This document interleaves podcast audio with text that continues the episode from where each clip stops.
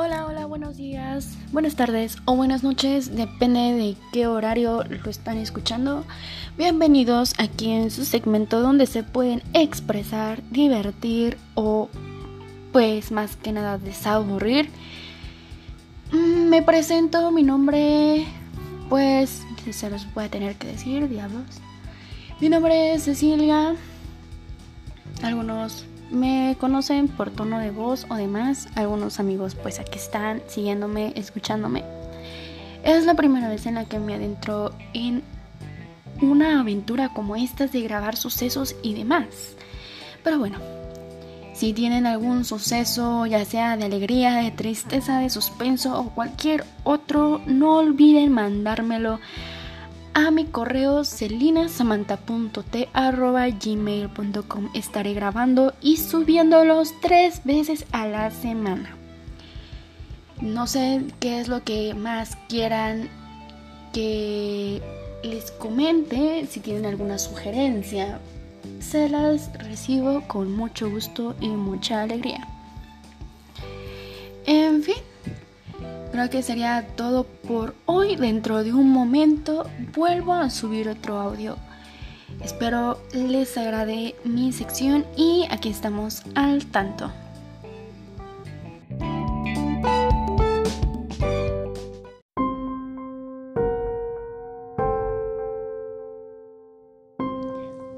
Hola, ¿cómo están? Bienvenidos a esta segunda y última sección del relato de la morgue basado en hechos reales. Espero que les haya gustado la primera parte, pero no se preocupen que próximamente habrá una colaboración con un chavo que de verdad mil respetos para narrar.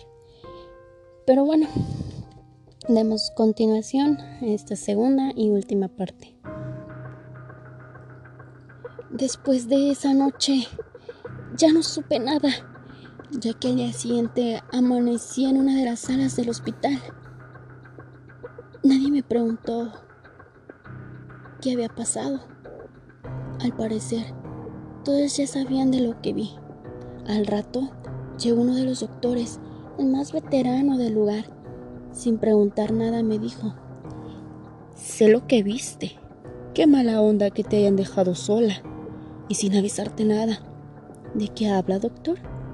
Hace tiempo llegó una anciana grave al hospital. Nadie supo de lo que padecía ya que le hicieron varios exámenes y no le encontraron nada, pero se veía bastante mal. Pasó unas noches en este hospital y en todas esas noches pedía a gritos que no la dejaran morir. Una madrugada, a las tres para ser exactos, la anciana se dirigió a la morgue del hospital y con un bisturí mató a uno de los forenses y a una de sus asistentes. Según supe, la anciana había hecho un pacto con el diablo para salvarle la vida a una de sus nietas que padeció una, una enfermedad incurable. Cuando realizó el crimen, la anciana ya estaba muerta y quien mató a los doctores fue el mismo diablo que utilizó el cuerpo de la anciana. Por eso, a las 3, el diablo viene a jugar con los muertos, haciendo que hablen, incluso hasta que se levante. Me habían contado esas cosas, pero yo no creía, y la chica que me dejaron de asistente no me mencionó nada. Espera, ¿qué chica? Aquí no hay ninguna chica de asistente. ¿Cómo que no?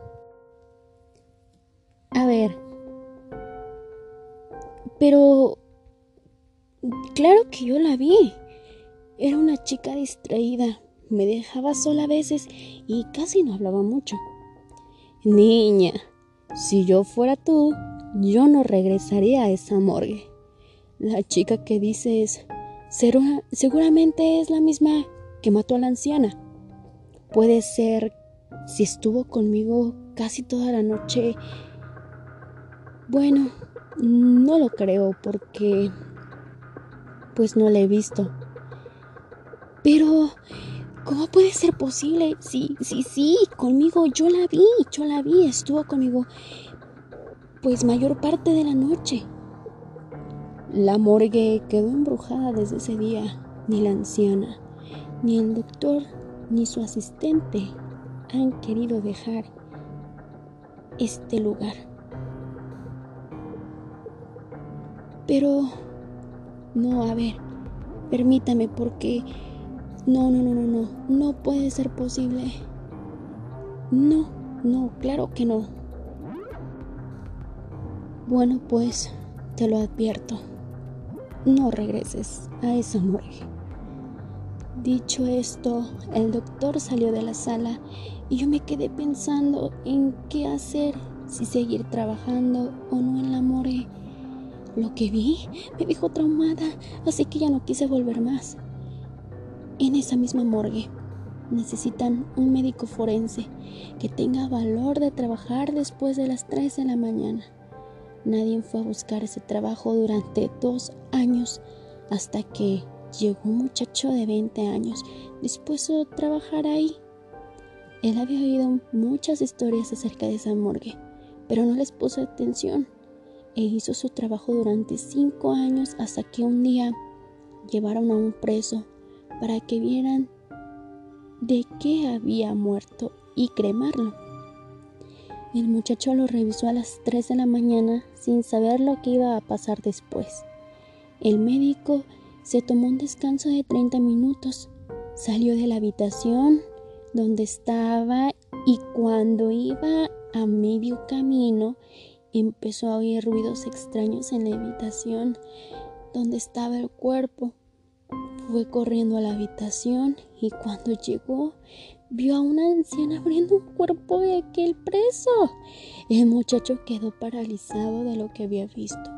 Él pensaba que la historia de esa anciana eran puros cuentos, pero al final terminó con un tremendo susto. Al día siguiente, encontraron el cadáver del muchacho a un lado del preso con heridas de cuello, muñecas y que le provocaron un desangrado y murió.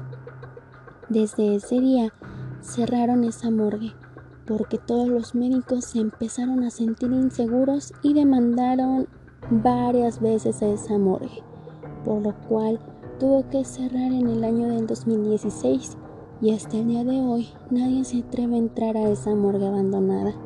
Y dicen que a las 3 de la mañana aún se alcanza a ver el espíritu de la anciana, del asistente y del muchacho paseándose por toda la morgue. Pues bueno, espero que les haya gustado. Este es la segunda parte y la última. Ha durado ya 7 minutos casi. Y pues bueno, espero que les agrade, disfruten de las siguientes transmisiones porque les digo, hay una próxima colaboración muy muy buena. Que está basada en hechos reales y no tiene mucho que sucedió, tiene aproximadamente como unos dos años. Y eso ya ya es muy, muy, muy, muy retirado a la fecha. Pero es un poco traumante. Así que bueno, me despido y que tengan un buen día, una buena tarde o una buena noche. Nos vemos hasta la próxima. Adiós.